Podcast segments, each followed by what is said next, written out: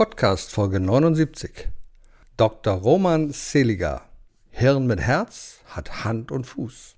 Der Erfolgsfaktor Humor wird im Business oft weit unterschätzt. Dr. Roman Seliger ist Österreichs Humorexperte Nummer 1. Ja, er heilt nicht nur als Arzt, sondern er kuriert vor allem sein Publikum von schlechter Laune. Dabei ist sein Humor immer herzlich und zugewandt. Seit 30 Jahren zaubert er und seine Kolleginnen mit dem Klinik-Clowns Kindern im Spital ein Lächeln ins Gesicht. Der positive Einfluss von Humor auf den Heilungs- und Genesungsprozess ist unbestritten. Im Jahre 2021 wurde Dr. Seliger zu Österreichs Krisenmanager Nummer 1 im Bereich Kommunikation gewählt. In unserem Humor-Talk erfahren wir, warum zwei Polizisten einen Arzt um eine Clownsnase bitten, wie man sich mit einer Visitenkarte wirklich vorstellen kann und warum Burn-In viel besser ist als Burn-Out. Erfolg braucht Verantwortung. Noch mehr bedarf es kompetente Begleitung auf dem Weg zum Erfolg. Weise Unternehmer holen sich Rat von denen, die den Weg schon gegangen sind und die Abkürzungen kennen. Bewerben Sie sich jetzt für Ihr kostenloses Expertengespräch. Liebe Zuschauer, liebe Zuhörer, herzlich willkommen. Willkommen beim Gastredner. Heute habe ich einen Gast aus dem fernen Österreich, aus Wien dabei. Und der hat den Humor in Zeit. Herzlich willkommen, Dr. Roman Seliger. Ja, hallo, vielen, vielen Dank aus dem entfernten Österreich nach Deutschland. Ich freue mich sehr auf die Zeit, die wir gemeinsam verbringen werden, weil ich weiß, es wird eine gute. Also das finde ich toll. Also du hast schon die Technik des Primings drauf. Priming sagt ja, also du sagst von Anfang an, wie es wird und die Leute wissen, es wird gut. Du hast schon eine Technik durchschaut. Ja, genau, ja, das ja. ist dass wir oft so Dinge uns vornehmen und vorher schon wissen, dass wir daran scheitern und dann scheitern wir auch. Es geht aber auch in die andere Richtung. Und wenn man das ein bisschen zur Routine macht, dann wird das Leben, das kann ich wirklich versprechen, ein bisschen leichter. Es wird leichter. Du hast dich ja eigentlich schon immer für die inneren Werte des Menschen interessiert, denn du bist Mediziner. Und genau. du hast da ganz tief reingeguckt mit der Gastroenterologie, also diejenigen, die so einen Schlauch da reinschieben und gucken, wie es dann von innen aussieht. Und Diabetologie, also du bist Mediziner, aber nicht nur das, du bist Moderator, bist Seminarleiter, Autor, Keynote-Speaker, kann man sagen. Und Facharzt für Humor, will ich mal sagen. Warst mal direkt dabei Johnson Johnson in Austria, hast die Smiling in Your School und du hast die Ausbildung zu den Klinik-Clowns initiiert. Reicht das oder gibt es da noch viel mehr? Gibt es nicht viel? Nein, also das, ich glaube, das reicht schon. Aber du hast das eh ein bisschen zusammengefasst. Die Klammer, die über all dem steht, ist der Humor. Also sowohl als Mediziner als Internist habe ich versucht, mit meinen Patienten nicht nur fachlich richtig umzugehen, also gute Therapien zu machen, sondern auch die emotionale Komponente zu behandeln, zu betreuen. Bei den Klinik-Clowns sowieso. Letztes Jahr haben wir 30 Jahre Klinik-Clowns gefeiert. Da war ich Wahnsinn. extrem stolz. Wahnsinn. Wir haben ja diese Idee aus Amerika gebracht mit einem kleinen, feinen Team. Und wenn man sieht, was daraus geworden ist nach 30 Jahren, was sich alles entwickelt hat, auch in Deutschland, die Clown-Doktoren, die roten Nasen und und vor allem eben die Klinik-Clowns, die die ersten waren. Das macht einen schon stolz und da ist eben dieser Humor so dieses Bindeglied, das all diese Dinge verbindet. Egal, ob das jetzt ein seriöser Job in einer Pharmaindustrie war oder der seriöse Job eines Arztes oder jetzt als Agenturchef oder als Vortragender, so wie du einer bist. Humor ist immer etwas, auf das man zurückgreifen kann, wenn wir ihn zulassen. Und ich glaube, das ist gerade für die Genesung eines Menschen sehr wichtig. Ich bin ja auf anderer Ebene tätig gewesen im medizinischen Bereich, war lange Jahre in der Intensivmedizin als Krankenpfleger, medizinische Hochschule Hannover. Damals, damals hatten wir noch Zeit, um uns den Patienten zu kümmern. Ich bin also manchmal, besonders in der Urologie, in die Herrenzimmer hineingegangen, habe manchmal eine Viertelstunde Witze erzählt. Und das war ein völlig entspanntes Klima. Das ist heute leider nicht mehr möglich. Wir haben einfach nicht mehr die Zeit in der Klinik, uns so um diese Patienten zu kümmern. Und das finde ich sehr, sehr schade. Ja, das finde ich extrem schade. Du hast vollkommen recht, weil man würde sich sehr viele Medikamente ersparen, Therapien ersparen, wenn man A, das einerseits honorieren würde, sowohl ideell, aber natürlich auch finanziell, weil ich weiß nicht, wie es in Deutschland ist, aber für ein therapeutisches Gespräch, was mhm. wichtig wäre, bekommen niedergelassene Ärzte durchschnittlich 15 Euro. Da ist natürlich, wenn man davon leben muss, das therapeutische Gespräch halt nur prophylaktisch möglich. Wobei ich bin ein bisschen vorsichtig auch mit der Zeit, ja, weil viele sagen, ja, ich habe keine Zeit dafür. Ich bin nämlich überzeugt, dass ein gutes Gespräch genauso lang dauert wie ein schlechtes Gespräch. Unbedingt. Ich muss andere Perspektiven einnehmen.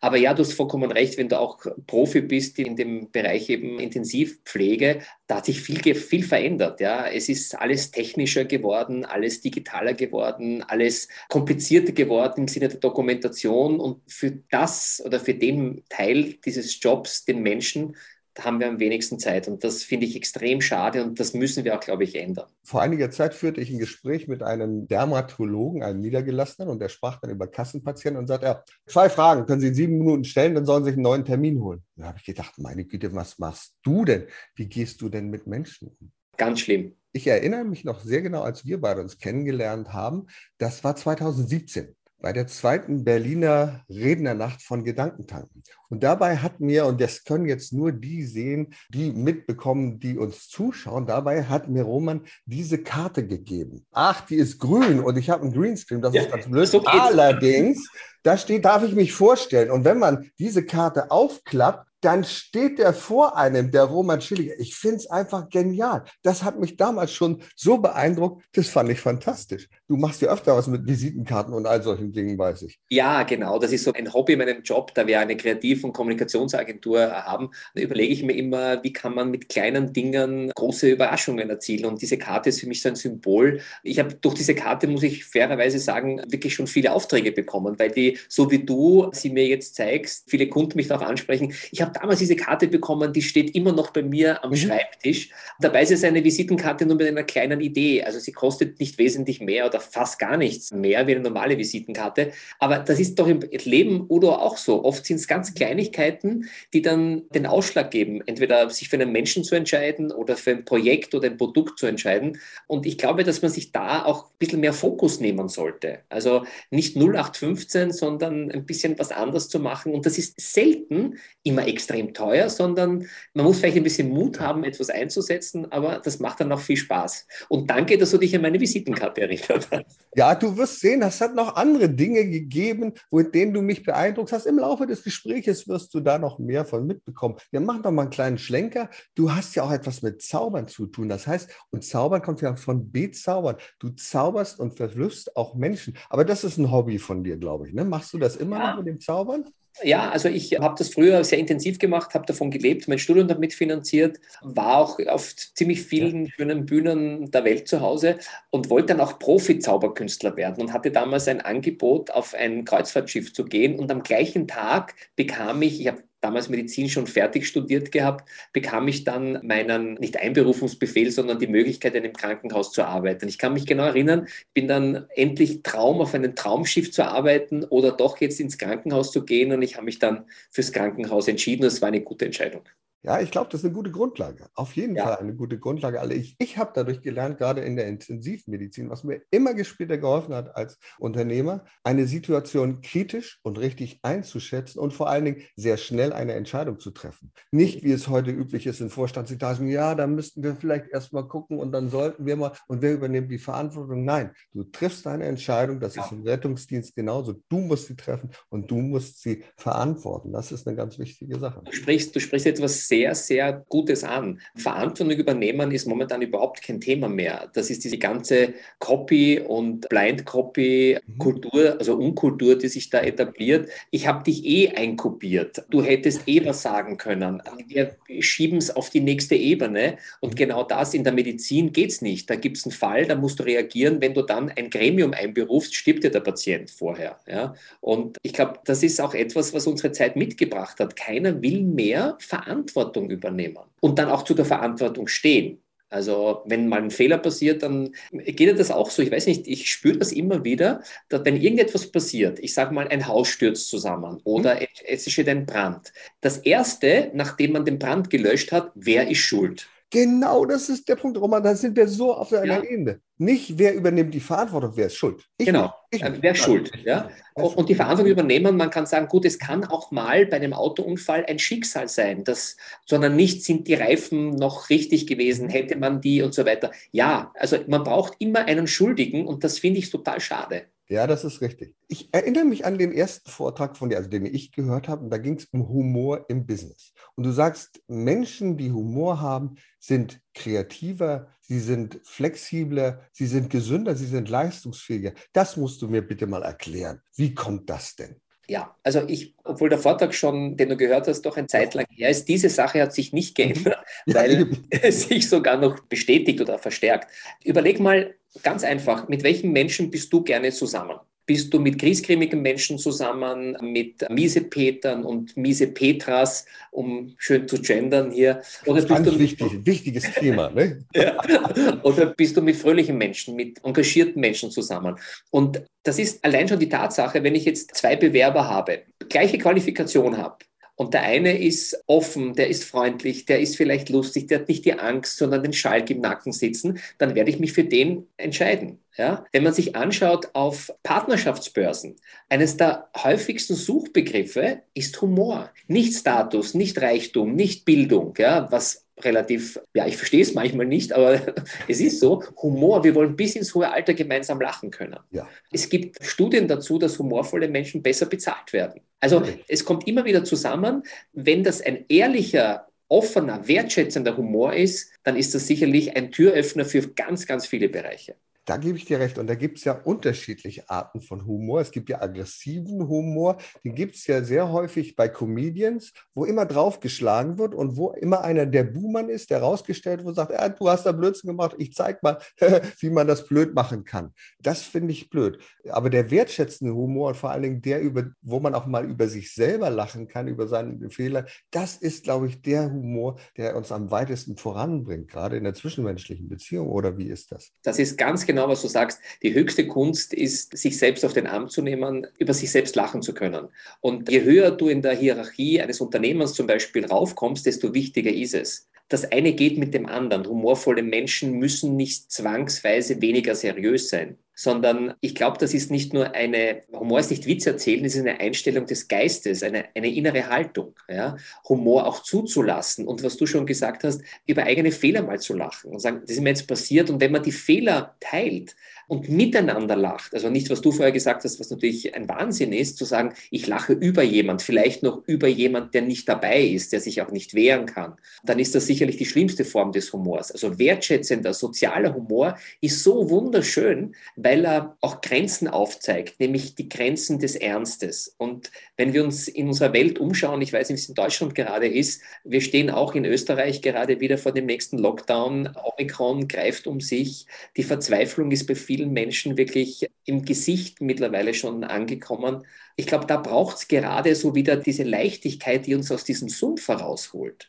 Weil es hat noch nie wer beim Lachen einen Herzinfarkt bekommen. Es hat sich auch noch nie wer zu Tode gefreut, aber zu Tode geärgert. Ja. Oder Depressionsraten bei Jugendlichen. Ich habe jetzt gerade unlängst mit einem Kollegen, einem Psychiater geplaudert, der hat gesagt, du glaubst nicht, wie viele Jugendliche, junge Menschen mit psychischen Problemen jetzt zu mir in die Organisation kommen. Das sind 20, 30, 40 Prozent mehr wie vorher. Und das gibt mir schon zu denken. Und weil diese Leichtigkeit einfach auf der Strecke bleibt. Und dennoch, sage ich mal, in einem ganz konkreten Fall kann Humor deplatziert sein und falsch verstanden werden. Ich sage nur ein Stichwort Armin Laschet.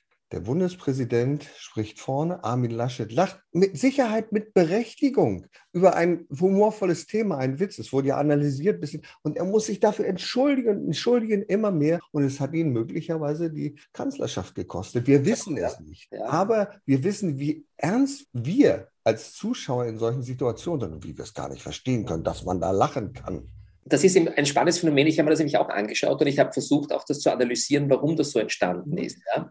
Das sind so ein paar Dinge, die sind in Stein gemeißelt. Wenn mhm. ein Bundespräsident spricht, haben wir alle zuzuhören. Wenn der Lehrer vorne spricht, haben wir zuzuhören. Wir dürfen nicht lachen, weil das Lachen wird interpretiert als, der lacht mich aus, der lacht über mein Thema, der nimmt mich nicht ernst, der nimmt mich nicht wichtig. Und dadurch entsteht sowas. Da kann durchaus etwas im Hintergrund entstanden sein, das wir nicht wissen, was vielleicht total eine Berechtigung hätte, darüber kurz zu schmunzeln, auch wenn der Herr Bundespräsident da vorne steht. Aber die Chance geben wir den Leuten nicht. Wir sehen was, wir sehen, ah, das ist so und deswegen ist das schlecht. Und das finde ich extrem schade, weil man die Hintergründe immer kennen muss, warum etwas passiert. Und wenn man Humor schon verteufelt. Oder ich meine, in der Türkei ist es teilweise so, dass Frauen, die lachen, geschlagen werden. Ja? Also ich meine, in welcher Zeit leben wir? Ja, weißt du, und das finde ich ein großes Manko in unserer Zeit. Es macht mir große Sorgen. Es macht mir wirklich große Sorgen. Aufgrund weniger Information beurteilen wir, verurteilen wir und stigmatisieren Menschen. Wir haben wenig Informationen, wir wollen überall mitreden. Wir sind, ich glaube, mittlerweile 60 Millionen Impfexperten in Deutschland, die genau wissen, was zu tun ist, wie zu impfen, warum man nicht impfen muss und warum man unbedingt impfen muss. Es ist wie, genau wie beim Bundesliga-Fußballspiel, da sitzen auch 60 Millionen Schiedsrichter ja. vor dem Bildschirm, die keine Ahnung haben aber mitreden wollen, eine Meinung haben und die sie so repräsentieren, dass keiner etwas dagegen sagt. Das finde ich eine schlimme Entwicklung. Ja, und ich glaube, man kann nur dagegen arbeiten, indem man es vorlebt. Ja, wenn ich irgendwo momentan ist es ein bisschen schwierig, weil ich komme kaum raus, aber ja. ich war früher sehr, sehr viel unterwegs. Ich werde wieder viel unterwegs sein mit meinen Vorträgen und Seminaren. Aber wenn ich früher so an den Tisch gekommen bin, wo so, es wird alles schlimm und hast du jetzt auch und wir haben nur 13 Prozent Wachstum, wir hätten 17 Prozent wollen. Und dann gehe ich ganz bewusst und sage, also hier ist die Stimmung mir einfach ja. zu, zu traurig. Ich bin ein fröhlicher Mensch und ich lasse mir meine gute Stimmung nicht vermiesen. Und wenn Sie mich dann fragen, sagen, und geht's dir gut? Sage ich, mir geht's blendend. Echt? Also es ist teilweise, man muss sich genieren, dass es einem gut geht emotional. Ja? Also manche Leute, es gibt ja die Hypochonder in der Medizin, denen geht's ja. nur gut, wenn es ihnen schlecht geht. Und die gibt's auch in der Kommunikation. Ja? Also ich muss einfach jammern und ich muss vor allem jedem sagen, dass ich jetzt schlecht drauf bin. Ich muss einfach meine schlechte Stimmung, es muss jeder wissen, dass ich jetzt nicht gut drauf bin. Und das ist so schade, ja, weil ich meine, ein Lachen verändert die Welt bin ich hundertprozentig sicher. Überlegen wir nur mal, wenn ein kleines Kind auf uns zukommt und uns anlächelt. So sauer können wir gar nicht sein, so depressiv können wir gar nicht sein, dass wir dieses Lächeln in der Sekunde erwidern weil es so schön ist. Es geht aber leider auch andersrum. Also man muss sehr aufpassen, dass man jetzt nicht in diesen, diese negative Abwärtsspirale mit hineingezogen wird des Jammerns. Die Margit Hertlein, die du ja auch sehr gut genau, kennst, ja. hat mal den Begriff des Jammerlappens kreiert, ja? Mhm, genau, der da irgendwo sitzt, keine Ahnung, ja, und den man vernichten muss. Und wir jammern viel zu viel und durch Jammern hat noch nie wer die Welt verändert. Das ist so wie in einem Schaukelstuhl zu sitzen, vor, zurück, vor, zurück, aber es geht nichts weiter.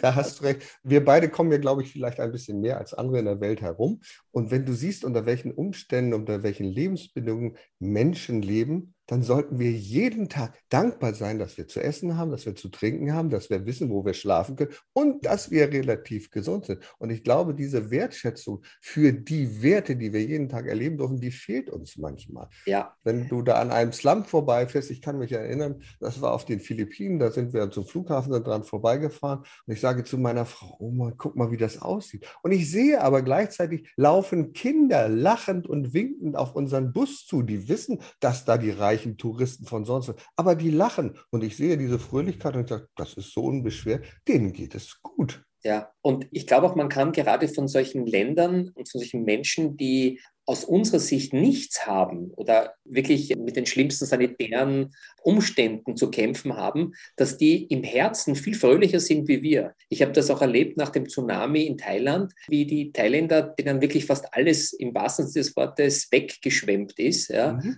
die, die gekommen sind mit einem Lächeln und gesagt, ja, kommen Sie, ich habe noch was für Sie. Das heißt, die teilen das wenige mit uns, die wirklich sich das 10, 20 Mal leisten könnten und haben ein Lächeln im Gesicht. Ja, und wenn ich manchmal so diese Argumente höre in diversen Sendungen, wie schlecht es uns geht, klar, man kann nicht alle nach Afrika, nach Indien schicken und sagen, schaut sich das mal an, aber wahrscheinlich täte das vielen gut, um ein bisschen die, die Verhältnismäßigkeit wieder wahrzunehmen. Auf der anderen Seite, du hast vorher angesprochen, wir müssen achtsam sein, wir müssen dankbar sein. Ich bin total bei dir. Demut ist angesagt.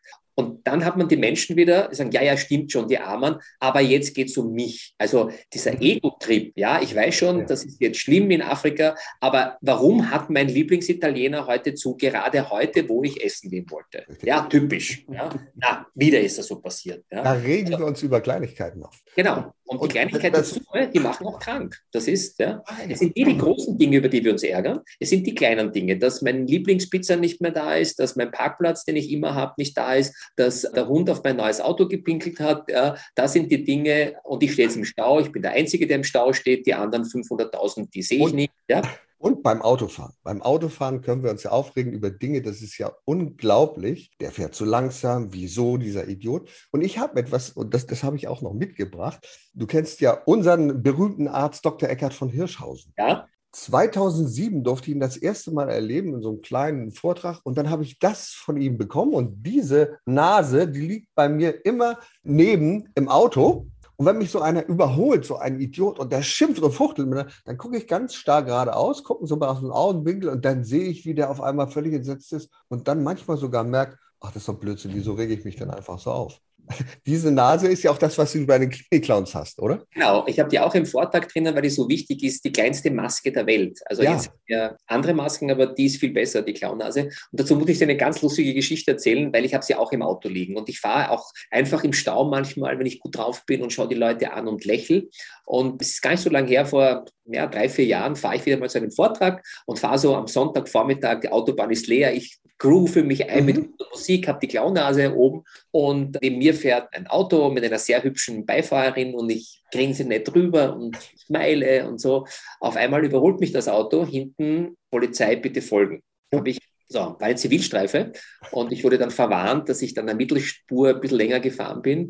Und dann wurde ich, hab, haben Sie was getrunken? Sage ich, nein. Haben Sie Drogen genommen? Sage ich, nein. Nein, weil Sie die Clownnase aufgesetzt haben. Sage ich, naja, es gibt doch Möglichkeiten, eine Clownnase aufzusetzen, nicht betrunken zu sein und keine Drogen zu nehmen. Und ja, ja, aber fahren Sie vorsichtig. Und die ging zum Auto und kam eine Minute später wieder zu mir. Ich wollte gerade wegfahren, hat ans Fenster geklopft und hat gesagt, haben Sie auch noch eine für mich? Und das fand ich so schön, wenn eine Polizistin dann erkennt, naja, eigentlich ist das eine tolle Idee, was der Typ da hat. Ich frage ihn mal und ich fand das total schön. Ich habe dann noch eine zweite im Auto, natürlich, die habe ich ihr geschenkt. Das war für mich so ein schönes Aha-Erlebnis, wo ich mir gedacht habe, ja, vielleicht denkt ihr jetzt ein bisschen anders über Clownnasen nach. Und das finde ich so toll, weil das bringt mich zu einem kleinen Post, den du vor kurzer Zeit gemacht hast. Der ging, glaube ich, so ähnlich. Schauen Sie mal, ob Sie noch vollständig sind oder Ihr Gesicht noch vollständig ist. Möglicherweise haben Sie Ihre Nase in andere Angelegenheiten gesteckt. Genau. Das fand ich so toll, das fand ich sehr wunderbar. Denn oft steckt ja, unsere Nase in die Angelegenheiten, gehen uns äh,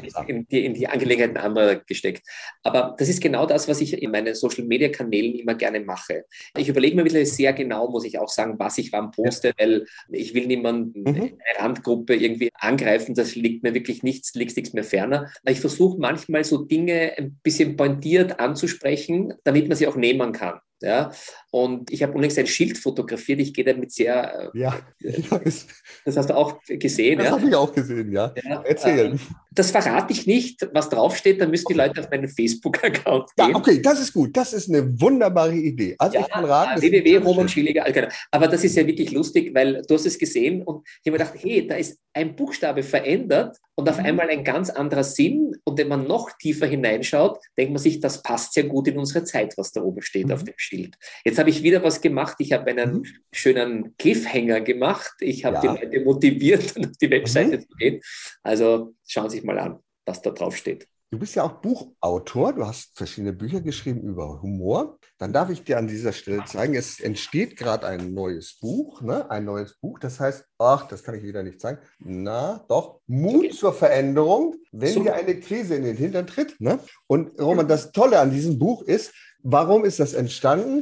Und zwar deswegen, weil es ein Leuchtbuch ist, und diese Idee zu diesem Leuchtbuch habe ich bekommen bei der GSA Convention in deinem Workshop. Genau. Das hat mich so fasziniert. Ich habe gesagt, wie toll. Und das habe ich schon bei Super. einer Moderation angewendet, als es nämlich um die Krise ging. Ja, wir alle schreiben dieses Buch zur Veränderung. Und im Moment ist es ja wirklich so, dass uns eine Krise in den Hintern tritt. Und Absolut. wir müssen darauf ja. reagieren. Ja, absolut.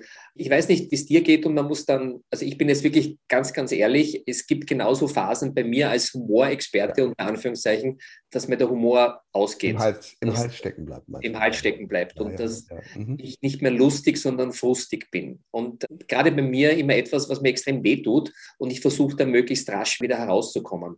Aber was jetzt einfach immer spürbar ist, ist diese, es gibt keine Planbarkeit mehr. Mhm. Es gibt keine, wo man richtig durchatmen kann im wahrsten Sinne des Wortes. Ja. Es gibt viele Verbote. Man kann nicht mehr das Leben so leben, wie man möchte. Man kann Freunde nicht mehr so sehen, wie man sie sehen möchte. Wenn man jemanden trifft, muss man sagen, kann ich ihm jetzt die Hand geben oder ist er ein Bioattentäter? Also irgendwo muss man immer schauen, ich würde ihn gerne umarmen, aber ist er positiv oder ist er negativ? Wäre es besser, wenn er negativ wäre, weil dann wäre es für mich positiv. Also das klingt jetzt alles sehr lustig, was ich erzähle, aber es macht trotzdem was mit mir. Ja? Und wenn du weißt, ich bin so ein, ein Rennpferd, ich stehe gerne ja, auf Bühnen und je mehr Leute, desto lieber. Und wenn man dann zurückgehalten wird und egal, toll, was wir hier machen können, digital eine Diskussion führen, einen Dialog führen, ein Gespräch führen, aber es ist nicht vergleichbar mit einer Bühne. Gern würde ich jetzt dir in deinem Büro sitzen oder du in meinem, wir würden vielleicht guten Kaffee trinken und plaudern. Das holen wir nach, Roman. Der Humortag in Wien ist ausgefallen, der muss nachgeholt werden und ich komme ja. nach Wien, das steht auf meiner Liste, müssen wir unbedingt hin. Mhm. Ja, es gibt übrigens, da kann ich dir was sehr empfehlen, es gibt am 21. April mhm. meine Humor-Expo, einen Tag in Wien. Ah ja, das ähm, wäre, steht auch noch auf meiner Liste hier drauf, aber erzähl mal darüber, genau. Ja, also wir haben so tolle, wir haben so viele Teilnehmer schon gehabt und mussten das alles absagen im Herbst, genau in den mhm. Lockdown hineingefallen. Ich habe es eh schon im Herbst ein bisschen gespürt, weil, weil die Kunden, die schon gesagt, ja, ich bin dabei, aber wir wissen nicht, ob wir kommen dürfen von unserer Firmenleitung her. Also wir werden es mit großer Energie wieder versuchen. Ich sage es bewusst versuchen. Es ist drei Monate, haben wir noch Zeit, 21.04. in Wien, in mhm. einem sehr coolen, auch besonderen Hotel, das auch so ein bisschen anders ist, es heißt auch so, werden wir ein Programm machen, das von Impressionen, wie ich Humor einsetzen kann im Business, mhm. wie ich gut Texte wörden kann, die ein bisschen anders sind, wie ich meine Kunden begeistern kann mit verrückten, aber verrückten im Sinne nicht von verrückt, sondern verrückten mhm. Ideen. Wir werden dem Humor in verschiedenen Workshops auf den Grund gehen, wir werden einen kreativen Menschen haben, der komplett neue Dinge erfunden hat, die uns auch wieder inspirieren wird. Wir werden eine kleine Messe haben, wo es coole Sachen zu kaufen gibt. Also ich möchte noch nicht alles verraten, aber wir sind jetzt, ich komme gerade aus der Besprechung, morgen haben wir die nächste. Drück uns die Daumen, dass wir das durchziehen können, weil Und es wird ein Live-Event? Es wird live sein, ja. Das ja, oh, war mir auch sehr wunderbar. wichtig. Ja, es war mir so wichtig, wenn eine große Teilnehmerzahl da ist, dann werden wir das auch streamen. Aber ich wollte es bewusst live machen. Ich habe gesagt, nein, ich will jetzt keinen 20. Online-Kongress machen, wo man zu Hause sitzt und ja. irgendwo irgendwann herumlungert. Und nein, ich will gerade dieses Thema braucht Nähe, braucht Menschlichkeit bei allen Sicherheitskonzepten natürlich, die wir dort haben werden. Aber ich möchte es einfach wieder face-to-face -face machen. Und wenn das nicht geht, dann müssen wir es halt nochmal verschieben oder absagen. Aber hm. digital mache ich das nicht. Und wer mehr darüber wissen will, der googelt einfach deinen Namen und findet auf deiner Seite Hinweise wahrscheinlich. Ganz genau. Humorexpo.at. Ah, ja. Das findet man. Ach so, ja, das ja, ist ja wunderbar. Humorexpo.at. Ah, okay. Und sind auch ein paar nette Kollegen der GSA dabei, die sich da auf der Bühne wichtig machen werden. Und es ist gut so. ist auch ein Kollege Vince Ebert dabei? Ja. Ja, denn Vince ich Ebert. weiß, Ebert ist dabei und ich sehe ihn am Sonntag in Wien ist er mit seinem neuen Programm und da werden wir, hm. werden wir viel Spaß haben. Ihr beide habt ja einen gemeinsamen Vortrag. Burn In heißt der. Genau. Ich finde genau. es toll. Ich habe noch nicht gesehen, konntest ja, nicht, ja. aber finde ich ganz fantastisch, weil Vince ist ja ein sehr tiefgründiger, humorvoller Mensch. Wunderbar. Was hat euch dazu gebracht? War das Zufall, dass ihr gesagt, wir machen mal was zusammen, oder? Also ich kenne Vince auch schon lange, auch seine mhm. liebe Frau, und er ist jetzt in Wien fix und wir haben uns immer wieder getroffen, wenn er da war oder wenn ich irgendwo mhm. war, haben wir uns halt kurz ausgetauscht, wenn es mir möglich war. Jetzt haben wir uns mehr oder weniger ganz eng und haben uns überlegt, hey, wäre doch cool, wenn ein Physiker und ein Mediziner über die ernsten Dinge des Lebens mit einem Augenzwinkern plaudern. Mhm. Das haben wir getan und so ein bisschen, jeder versucht den anderen ein bisschen zu überzeugen. Also in diesem mhm. Burn-In, ja.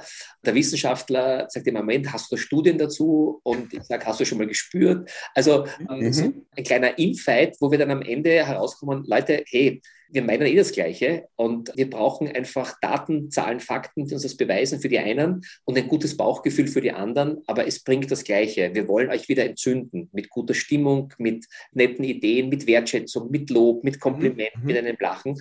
Und ja, das ist unser Programm und wir haben es auch digital natürlich, aber noch schöner ist es live bin sehr gespannt. Nun weiß ich, du bist jemand, der, weil er Mediziner ist, schon sehr früh vor diesem Virus gewarnt hat und vor dem leichtfertigen Umgang damit. Du bist im letzten Jahr, und das fand ich ganz fantastisch, zum Krisenmanager Nummer eins im Bereich Kommunikation gewählt worden. Erzähl mir ein bisschen darüber, was hat es damit auf sich mit dem Krisenmanager? Also es hat mich sehr, sehr gefreut, weil es eine Wahl von Kunden war und mhm. von Menschen halt, die das Thema Krise halt am eigenen Leib erlebt haben als Unternehmer oder persönlich.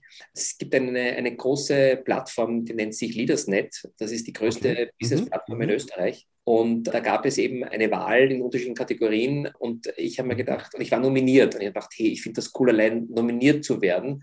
Und habe dann gesagt, also schaut euch das mal an, das wäre toll, wenn ich eure Stimme bekommen würde. Und habe das dann auch wieder ein bisschen vergessen gehabt, weil da waren andere Granaten drinnen, dass ich mir gedacht habe, allein die Nominierung ist was Tolles. Und dann bekam ich den Anruf, dass ich da in dem Bereich der Kommunikation von so vielen Kunden und so vielen Unternehmern gewählt wurden, die meine Art, mein Kämpfen für das Leichte im Leben als Antidot zur Krise geschätzt haben. Und das freut mich halt wirklich sehr, dass ich da diesen Preis bekommen habe. Und weil es auch zeigt, weil ich kein Krisenmanager der der klassischen Art bin, mhm. sondern das halt ein bisschen anders angehe, das, was wir gerade gesprochen haben, so mit Leichtigkeit, vielleicht mit mehr Liebe auch zu den Menschen, weil ich mag nicht, wenn man über Humankapital spricht, sondern das sind alles ja, Menschen. Es ist halt Kapital, ja. Ja, es, es ist, ist ein Kapital, aber ein anderes Kapital. Ja, ja, das hat mich halt sehr gefreut und das gibt einem auch wieder Kraft, dass man merkt, es gibt auch eine Sichtbarkeit, was man tut. Deswegen haben die Briten bzw. Amerikaner ja daraus HR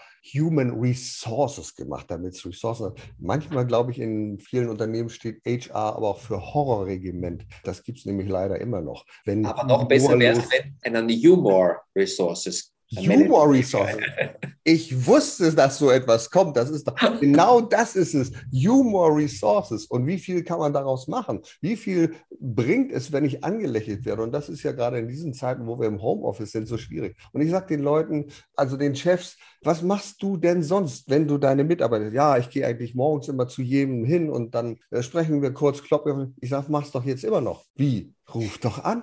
Frag doch deinen Mitarbeiter morgens, wie geht's dir heute? Was steht bei dir auf dem Plan? Ich wollte nur ganz kurz mal hören, das Telefonat darf 30 Sekunden dauern. Aber dann sagt der Mitarbeiter, das ist cool. Der Chef hat mich heute schon angerufen. Der interessiert sich für mich. Ja, dann interessiere ich mich auch für ihn. Absolut. Es ist ja. manchmal so einfach, aber. Eben, es, so, es, sind so die einfachen Dinge, ja. die so viel, viel bewirken können. Ja? Man muss jetzt nicht eine, wieder eine Agentur beauftragen, die ein Kommunikationskonzept schreibt. Man muss einfach sagen, hey, was hättest du gern? Ja, das ist die erste Geschichte. Wenn irgendwer zu dir sagt, Wertschätzung, du kennst ja das. Wir wollen wertgeschätzt werden. Wer fängt mhm. denn an mit der Wertschätzung? Ich bin ja nett, aber der, mhm. der soll mal anfangen, dann bin ich es auch. Wenn keiner anfängt, passiert nichts. Und jetzt mal ganz ehrlich, wenn ich jetzt an die typisch deutsche Begrüßungsformel denke, da gibt man sich die Hand. Mhm. Was machen in, wir in Corona-Zeit? Wir geben uns die Ghetto-Faust. Also, das ist ein Kampfzeichen gegeneinander. Warum machen wir es nicht wie die Asiaten? Die haben das Namaste, die verneigen sich voreinander. Das ist ja, ja noch eine ganz andere Art der Wertschätzung. Aber auf sowas kommen wir natürlich nicht. Wir nehmen die Faust und wenn es ganz schlimm wird, dann begrüßen wir uns auch noch mit dem Fuß. ja, genau so, gleich so. Das passt ja zum Buch Der Arschtritt. Ja? Das wäre das nächste, dreh dich um. So, das ist meine Begrüßung. Ich trete mal in den Hintern, machst du bei mir auch, dann ist alles gut. Ja. Nein, aber dass ich versuche das auch immer wieder. Manchmal komme ich nicht aus, wenn die Faust schon entgegenkommt. Aber ich versuche das sogar demonstrativ zu machen, wirklich das, diese Begrüßung zu machen. Ist auch so, dass man wirklich, du weißt schon nicht mehr, was du tun sollst. Ja? Mhm. Wie tust du jetzt? Wen mache ich jetzt? Ja, ja, und das, was ich immer wieder feststelle, du musst ja schon im Vorwege dich absichern. Nicht? Wenn also jemand ein bisschen zurück was, nee, nee, keine Bange, ich bin geimpft. Ja, ja. Jetzt kann das ein völlig falscher Satz sein. Du sagst, ja. ich bin geimpft, sagt er, ach, du hast dich impfen lassen mit diesem Gift. ja, genau. Und dann sagst du schon wieder verkehrt. Ja, ja, egal was man macht, ist verkehrt, ja. Es ist immer verkehrt, was du machst. Und ich glaube, das ist ein ernstes Thema. Deswegen mal die Frage Humor und Kommunikation. Wie können wir besser und leichter miteinander umgehen in diese schwierigen Situationen, wo wir aufeinander einprügeln? Jemand sagt, nein, impfen, das ist das Schlimmste, was man machen kann, unsere Freiheitsrechte. Die anderen sagen, ja, übernimm doch Verantwortung. Egal, wie man dazu steht, aber wie können wir besser miteinander umgehen dabei? Also ich glaube, das eine ist, was ich jetzt gelernt habe, weil ich habe natürlich als Mediziner mit manchen Menschen ganz schlimme Diskussionen führen müssen. Glaube ich. Die mich so aufgeregt haben, dass ich mir gedacht habe, ich tue es mir nicht mehr an. Weil es gibt manche, da kommst du nicht dazu mehr. Die leben in ihrer Welt, die mhm. haben ihre eigene Welt aufgebaut mhm. Und dann nehme ich meine Energie da nicht hinein, sondern versuche sie dort, wo ich Überzeugungsarbeit, mhm. wo ich Verständnis aufbringen kann. Und ich glaube, das ist auch dieser Respekt. Ich, hab, ich weiß nicht, wer es geschrieben hat, ich fand das wunderschön. Einer hat gesagt, jeder hat Recht auf eine eigene Meinung, aber keiner hat Recht auf eigene Fakten. Und das ist für mich so ein, du kannst, ich lasse dir deine Meinung. Mhm. mhm. Ich lasse deine Meinung und ich respektiere deine Meinung, Ich muss sie nur nicht akzeptieren, wenn du mir mit Fakten kommst, die nicht stimmen. Ja? Und wenn ich das kommuniziert habe auf eine sehr wertschätzende Art und Weise, bin ich immer noch offen zuzuhören und vielleicht einen Triggerpunkt zu finden, gerade in unserem Fall. Vielleicht gibt es den Grund, warum der Angst hat, den ich ihn vielleicht nehmen kann. Vielleicht habe ich dann einen Punkt gefunden, der das Gespräch weiterführen lässt. Mhm. Aber manchmal geht es halt nicht und das müssen wir auch akzeptieren dass es manchmal Situationen gibt, da ist die Kommunikation in diesem Augenblick zu diesem Thema erschöpft, weil alles andere wäre dann keine Kommunikation mehr, sondern ein Streitgespräch, keine mhm. Diskussion mehr, sondern Angriff und Verteidigung. Mhm. Und da baue ich mir selbst, habe ich, ich für mich gelernt, auch eine Art Schutzschild auf. Ja? Weil es geht mir nachher dann nämlich auch doppelt schlecht. Einerseits denke ich mir, was ist das für ein Idiot? Und zweitens, das macht jetzt was mit mir, jetzt bin ich aufgeregt, jetzt steigt mein Blutdruck, jetzt bin ich sauer und das will ich auch nicht. Also ich respektiere das, okay, du lässt dich nicht impfen, alles okay. Ich verstehe deine Argumente, ich muss sie nicht akzeptieren, aber ich nehme sie wahr. Das mit einer gewissen Souveränität und ohne sarkastischem Unterton, auch das ist wichtig, ohne ironischen Unterton zu kommunizieren. Das hilft, glaube ich, schon, um diese wilden Gespräche, die es momentan an allen Ecken und Enden gibt, weil die, die Gesellschaft ist gespalten, das kann man sehen oder nicht sehen, aber ich glaube, wenn man ehrlich ist, ist sie da.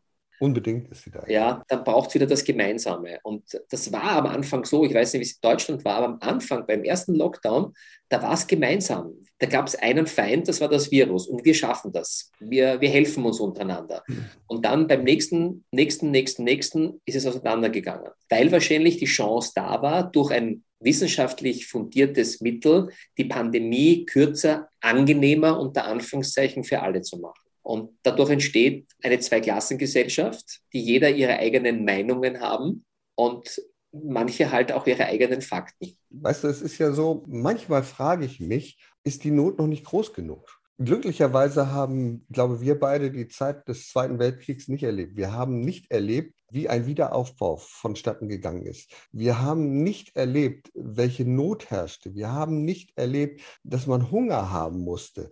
Und wir haben auch nicht erlebt in dem Maße, wie Zusammenhalt wichtig war. Heute scheint dieser Zusammenhalt ein wenig überlagert und überdeckt zu sein von dem eigenen Anspruchsdenken. Ich habe mhm. Recht, meine Freiheit, um die geht es. Und da ist für mich manchmal die Frage, ob es nicht noch vielleicht hätte schlimmer kommen müssen, damit Menschen merken, es ist besser, wenn sie zusammenstehen und ein bisschen Verantwortung gemeinsam übernehmen. Du hast vollkommen recht, es geht uns in vielen Bereichen noch viel zu gut. Es mhm. tut noch nicht so weh. Das ist aus der Medizin. Menschen gehen manchmal erst dann zum Arzt, wenn sie nicht mehr zum Arzt gehen können. Ja. Und ich, im Grunde genommen, für viele Menschen hat sich ja eigentlich nicht viel verändert. Wir haben genug zu, also von den elementaren Dingen unseres Lebens. Wir haben genug zu essen, wir haben genug zu trinken, wir können Netflix schauen, wir werden unterstützt von der Regierung. Eigentlich ist das eh ganz gut, wenn wir in der Kurzarbeit sind, weil wir kriegen 80 Prozent Gehalt und müssen nur 20 Prozent arbeiten. Mhm. Ja? Also im Grunde genommen es tut uns noch zu wenig. Und ich meine, ja, das sind welche im Krankenhaus, aber es bin ja nicht ich. Weißt du, wo bei mir, ich weiß nicht, ob du den Begriff kennst, es geht dir das Gimpfte auf. Das, kommt aus der, nein, das ist das Gimpfte auf, das ist ein Spruch bei der ersten Pockenimpfung, wenn die Pocken ah. abgefallen ist. Das war so, ah, ja. also jetzt, jetzt ist es, jetzt ist es mhm. soweit. Ja, und das mhm. Geimpfte aufgehen heißt übersetzt, jetzt wäre ich aber wirklich extrem sauer. Und ich werde mhm. dann extrem sauer, wenn Menschen vor Krankenhäusern stehen die Ärzte und Pfleger, die wirklich einen Wahnsinn an Arbeit leisten, seit zwei Jahren mhm. bespuckt, beschimpft und aggressiv behandelt werden. Da mhm. hört sich für mich jede Form von Respekt und Akzeptanz und Meinungsfreiheit auf weil das geht einfach nicht. Ja? Und wenn dann die demonstrieren und, und ich habe zwei Kollegen, denen hat man, weil die in der Impfstraße in ihrer Freizeit tätig sind, die Autos komplett zerkratzt, mit einem Sprühkleber besprüht. Ja? Also in welchen, da frage ich, in welchem unterentwickelten Land leben wir? Das ist für mich, da ist jeder Humor, so gerne ich ihn einsetzen würde, fehlangebracht. Da entsteht wirklich eine Riesenenttäuschung, eine irre Wut mhm. über solche Zeitgenossen. Und mhm. ich hoffe, das ändert sich rasch, weil es brodelt an allen Ecken und Enden. Ja. Ich weiß nicht, wie es in Deutschland ist. Wir haben jeden Samstag in Wien jetzt Demonstrationen. Wir auch. Das sind die Spazier, bei uns sind es dann die Spaziergänger, die kann man nicht so belangen, die gehen dann auf die Straße. Aber also 40.000, ja. Ich meine, mhm. wir haben eine 2-Millionen-Stadt. 40.000 Menschen, die jeden Samstag demonstrieren, teilweise sehr aggressiv sind, gemischt natürlich auch mit ganz zivilen Gegnern was auch immer. Wir haben das Demonstrationsrecht in der Demo Demokratie, eines der wichtigsten Dinge. Ja, aber unbedingt. das so auszunutzen von manchen, das ist halt sehr, sehr traurig. Nun sollte man ein Gespräch niemals enden lassen mit einer düsteren Perspektive. Lass uns mal in genau, die genau. positivere, in die heitere Perspektive. Ich möchte gerne von dir wissen, welche Angebote hast du jetzt für Menschen, die sagen, ja, ein bisschen Humor und auch im Business. Ich glaube, du hast ein Online-Seminar auch, das du anbietest. Worum geht es da? Was kann man da lernen in Bezug auf Humor? Genau, also ich habe ein Online-Seminar, das heißt Heiterbildung. Heiterbildung, ja, Heiterbildung, das passt irgendwie. Heiterbildung.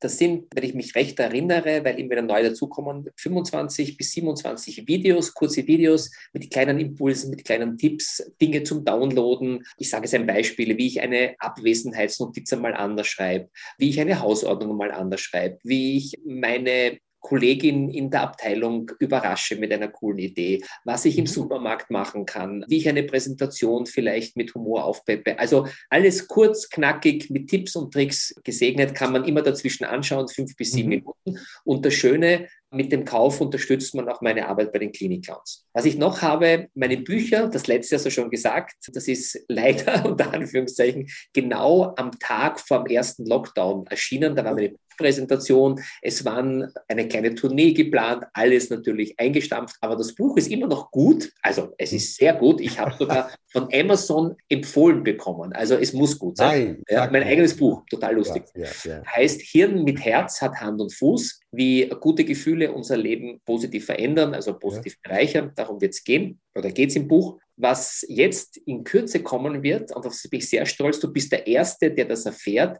eine eigene Schelika Akademie. Und zwar mhm. möchte ich auserwählte Menschen, also nicht auserwählte Menschen, sondern Menschen, die das Herz auch am rechten Fleck haben. Da bin ich sehr egoistisch. Ich möchte nur mit lieben Menschen zusammenarbeiten. Ich verstehe das. Ich verstehe ähm, Im Rahmen eines Jahres Mentoring, Coaching-Programms möchte ich Ihnen all das, was ich in den letzten 30 Jahren gelernt habe, mitgeben möchte sie auf ihrem Weg begleiten, egal auf die Bühne oder wenn sie eine Führungskraft sind, als Führungskraft stärker machen. Und auf das freue ich mich echt, weil es sehr von Leichtigkeit und, und Liebe zum Humor geprägt ist. Mhm. Und also mhm. das wird im März starten. Und last but not least, was ich sehr gerne mache, das gleiche, was wir hier jetzt machen, Podcasts. Und mhm. der Podcast heißt auch Heiterbildung aus dem Wartezimmer des Lebens. Mhm, okay. Gibt es auf allen gängigen Plattformen mit sehr inspirierenden Menschen, sehr amüsanten Menschen, sehr tief, mhm. tief und hintergründigen Menschen und die auch eines verbindet, nämlich der Wunsch, in diese Welt ein bisschen mehr Freude und Leichtigkeit zu bringen. Das ist ja schon sehr viel. Also das heißt, du hast ja schon deine ganzen, dein Programm, dein Zukunftsbild, deine Vision hast du ja schon offen vor uns aufgebreitet. Das ist ja wunderbar. Vielleicht ja. zum Schluss, wo man die Menschen, die sagen, ach, ich würde auch gern ein bisschen heiterer, lustiger, gelassener durch die Welt gehen. Gibt es ein, zwei Tipps, die du sagst, ach, das kannst du sofort machen. So wird Krise erträglicher. Gibt es da was? ja, sei nett zu anderen.